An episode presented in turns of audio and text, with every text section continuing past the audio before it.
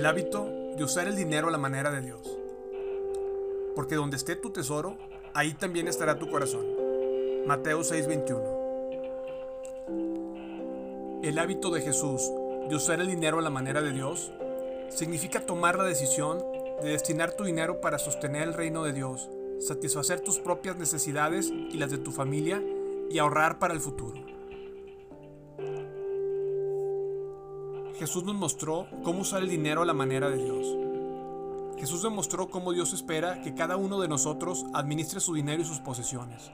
Jesús comprendió las bendiciones y los peligros del dinero. El 15% de todo lo que Cristo dijo se relaciona con el dinero y las posesiones y ocupa más espacio que sus enseñanzas acerca del cielo y el infierno. ¿Por qué Jesús le puso tanto énfasis en el dinero y las posesiones? Porque hay una conexión fundamental entre nuestra vida espiritual y el modo en que nosotros pensamos y administramos el dinero. Podemos tratar de divorciar nuestra fe de nuestras finanzas, pero para Dios son inseparables. Randy Alcorn.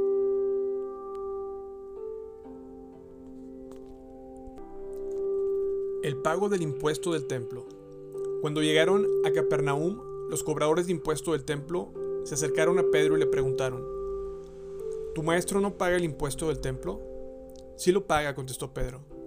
Luego entró en la casa, pero antes de tener oportunidad de hablar, Jesús le preguntó, ¿qué te parece, Pedro?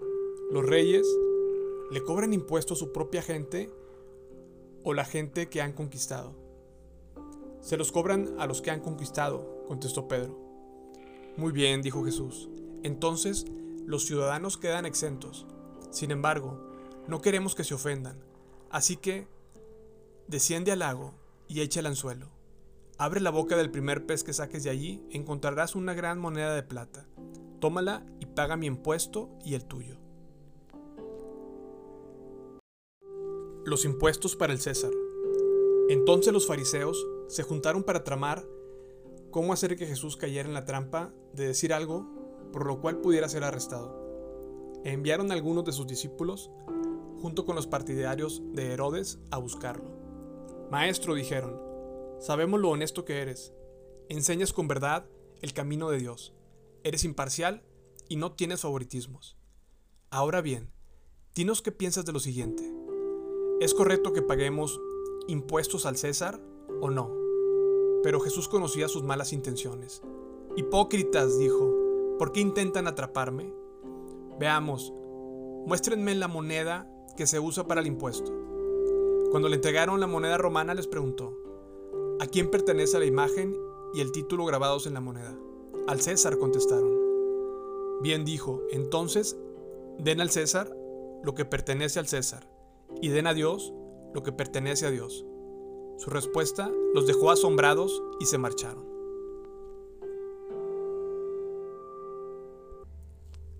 Jesús comprendió sus obligaciones terrenales y cumplió cada una de ellas. Él pagó sus impuestos.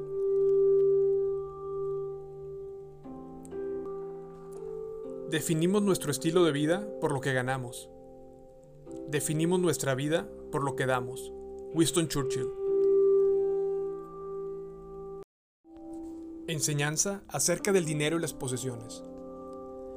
No almacenes tesoros aquí en la tierra, donde las polillas se los comen y el óxido los destruye, y donde los ladrones entran y roban.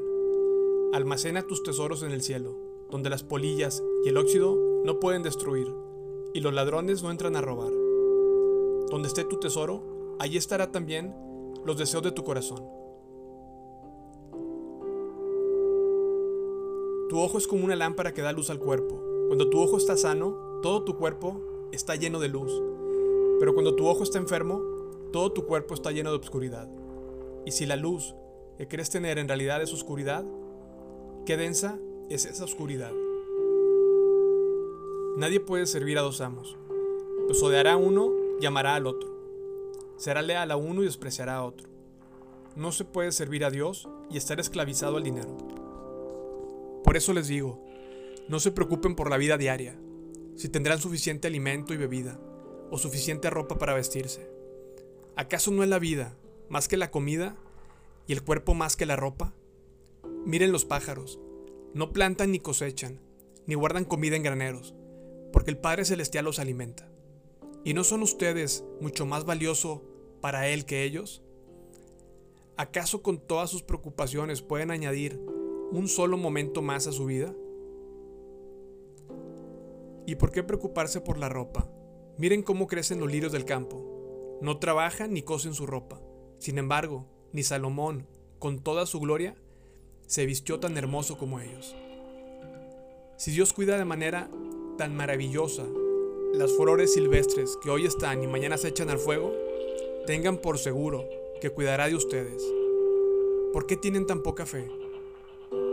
Así que no se preocupen por todo esto diciendo, ¿Qué comeremos o qué beberemos? ¿Qué ropa nos pondremos? Esas cosas dominan el pensamiento de los incrédulos, pero su Padre Celestial ya conoce todas sus necesidades. Busquen el reino de Dios por encima de todo lo demás y lleven una vida justa, y Él les dará todo lo que necesiten. Así que no se preocupen por el mañana, porque el día de mañana traerá sus propias preocupaciones. Los problemas del día de hoy son suficientes por hoy.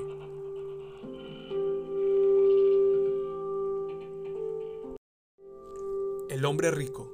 Cuando Jesús estaba por emprender su camino a Jerusalén, un hombre se le acercó corriendo, se arrodilló y le preguntó, Maestro bueno, ¿qué debo hacer para heredar la vida eterna? ¿Por qué me llamas bueno? preguntó Jesús. Solo Dios es verdaderamente bueno. Pero para contestar tu pregunta, Tú conoces los mandamientos. No cometas asesinato, no cometas adulterio, no robes, no des falso testimonio, no estafes a nadie, honra a tu padre y a tu madre. Maestro, respondió el hombre, he obedecido todos esos mandamientos desde que era joven. Jesús miró al hombre y sintió profundo amor por él. Hay una cosa que todavía no has hecho, le dijo. Anda y vende todas tus posesiones y entrega el dinero a los pobres y tendrás tesoro en el cielo. Después ven y sígueme. Al oír esto el hombre puso cara larga y se fue triste porque tenía muchas posesiones. Jesús miró a su alrededor y dijo a sus discípulos, Qué difícil es para los ricos entrar en el reino de Dios. Los discípulos quedaron asombrados de sus palabras, pero Jesús volvió a decir, Queridos hijos, es muy difícil entrar en el reino de Dios. De hecho, es más fácil que un camello pase por el ojo de una aguja que un rico entre en el reino de Dios. Los discípulos quedaron atónitos. Entonces, ¿quién podrá ser salvo? preguntaron. Jesús los miró fijamente y dijo, Humanamente hablando, es imposible, pero no para Dios. Con Dios todo es posible.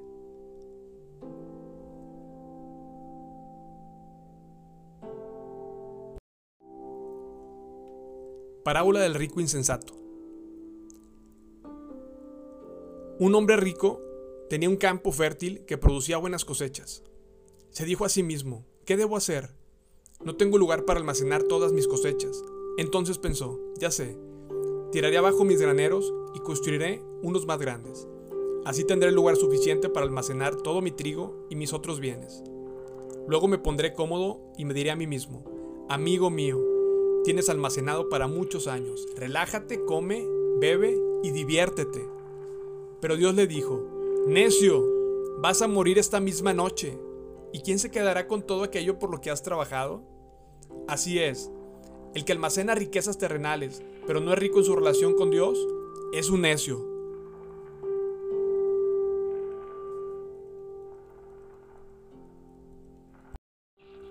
Jesús nos mostró los peligros de poner nuestra confianza en el dinero y nos mostró cómo poner nuestra confianza en Dios e invertir en la eternidad, usando el dinero para los propósitos de su reino. Jesús sabía que nuestro corazón, nuestra atención y nuestra pasión estarían destinados a temer por la inversión de nuestro dinero. Con el joven rico, Jesús demostró que el dinero y las posesiones pueden ocupar fácilmente el lugar de Dios y por lo tanto pueden costar el alma. No es un pecado ser rico, pero sí es pecado que el dinero ocupe el lugar de Dios en nuestra vida. En algún momento, cada uno de nosotros tendrá que dejar todas sus posesiones terrenales. Sin embargo, decidir a quién se las dejamos es un signo de nuestro compromiso con el reino de Dios. Charles Stanley. Jesús demostró que cuando usted pone a Dios en primer lugar, todas las otras necesidades serán satisfechas. Jesús nos demostró que cuando ponemos a Dios en primer lugar, cada necesidad de nuestro cuerpo será satisfecha. Cada necesidad, no cada deseo. Nuestra responsabilidad es obedecer a Dios. La de Dios es cumplir su palabra. Y Él siempre cumple lo que dice. El dinero puede comprar una cama, pero no sueño. Libros, pero no inteligencia. Comida, pero no apetito. Joyas, pero no belleza. Una casa, pero no un hogar. Medicina, pero no salud. Lujos, pero no cultura. Entretenimiento, pero no felicidad. Un crucifijo, pero no un salvador. Religión, pero no salvación. Una buena vida, pero no la vida eterna. Un pasaporte para ir a donde quiera, pero no al cielo.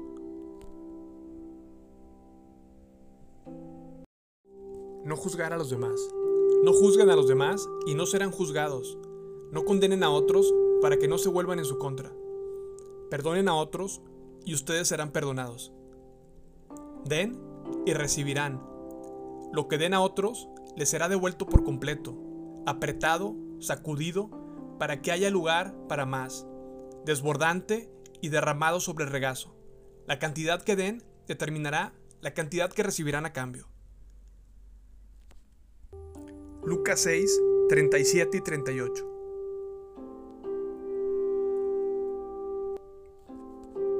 Jesús sabía que cuando obedecemos a Dios y tenemos fe en Él, Él nos bendecirá mucho más de lo que nosotros le hemos dado. A Dios le encanta bendecir a sus hijos obedientes. ¿Cuáles son los enemigos del hábito de usar el dinero a la manera de Dios? Número uno, egoísmo. Es mi dinero, yo me lo gané, es todo mío. Número dos, avaricia. Yo deseo usar mi dinero para lo que yo quiero. ¿Por qué debo dárselo a otro? Nadie ha hecho nada por mí. Número tres, preocupación. Temo que si doy mi dinero a Dios, no podré pagar mis cuentas. Número cuatro, deudas. Me gustaría usar mi dinero a la manera de Dios, pero tengo muchas deudas. A continuación, 10 consejos para formarse el hábito de usar el dinero a la manera de Dios. Número 1. Transfiera la propiedad de su dinero y sus posesiones a Dios. Consciente y voluntariamente dígale a Dios que todo lo que usted tiene se lo entrega a Él. De aquí en adelante, usted será solo el administrador de los recursos de Dios, anteriormente conocidos como míos. Número 2. Usted no puede darle más a Dios, pero sea feliz intentándolo. Dios suple cada necesidad de nuestra vida cuando lo ponemos a Él en primer lugar. A Dios le encanta proveer todas nuestras necesidades cuando lo obedecemos en el área de las finanzas. Las escrituras están llenas con las promesas en las múltiples bendiciones para aquellos que dan como Dios lo hace.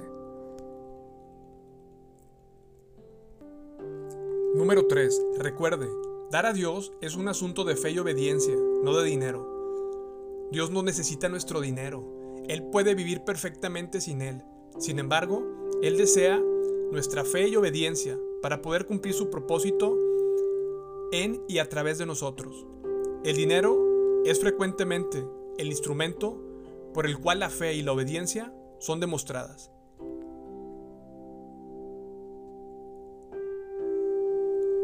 Número 4. Pregúntese con frecuencia, ¿he puesto a Dios antes que mi dinero y mis cosas? Recuerde la advertencia de Jesús sobre cuán fácilmente el dinero puede tomar el lugar más importante de nuestra vida. Esto será una lucha constante.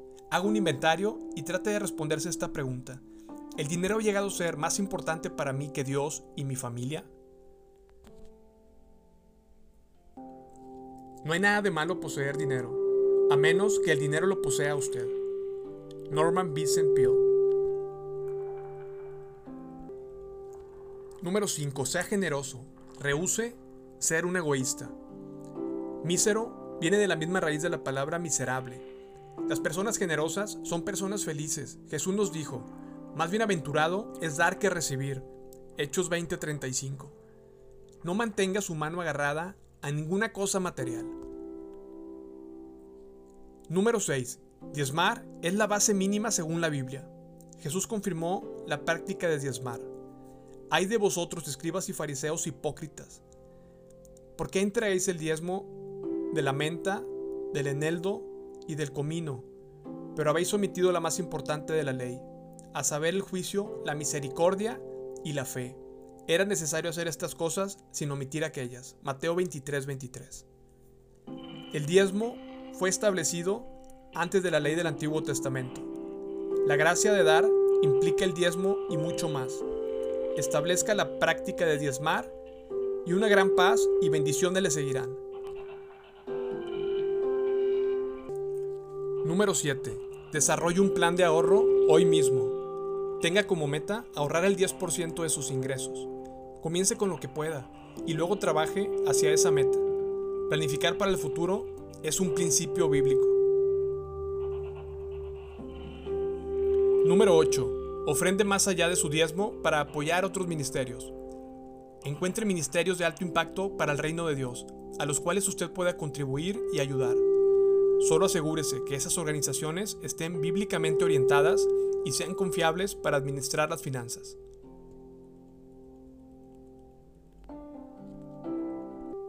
Y finalmente, recuerde, algunas cosas son más importantes que el dinero. Estas son algunas de las cosas que el dinero no puede comprar.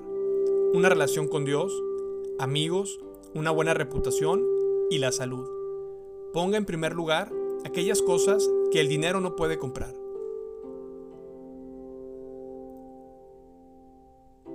El dinero es en algunos aspectos como el fuego, excelente como siervo, pero terrible como amo. P.T. Barnum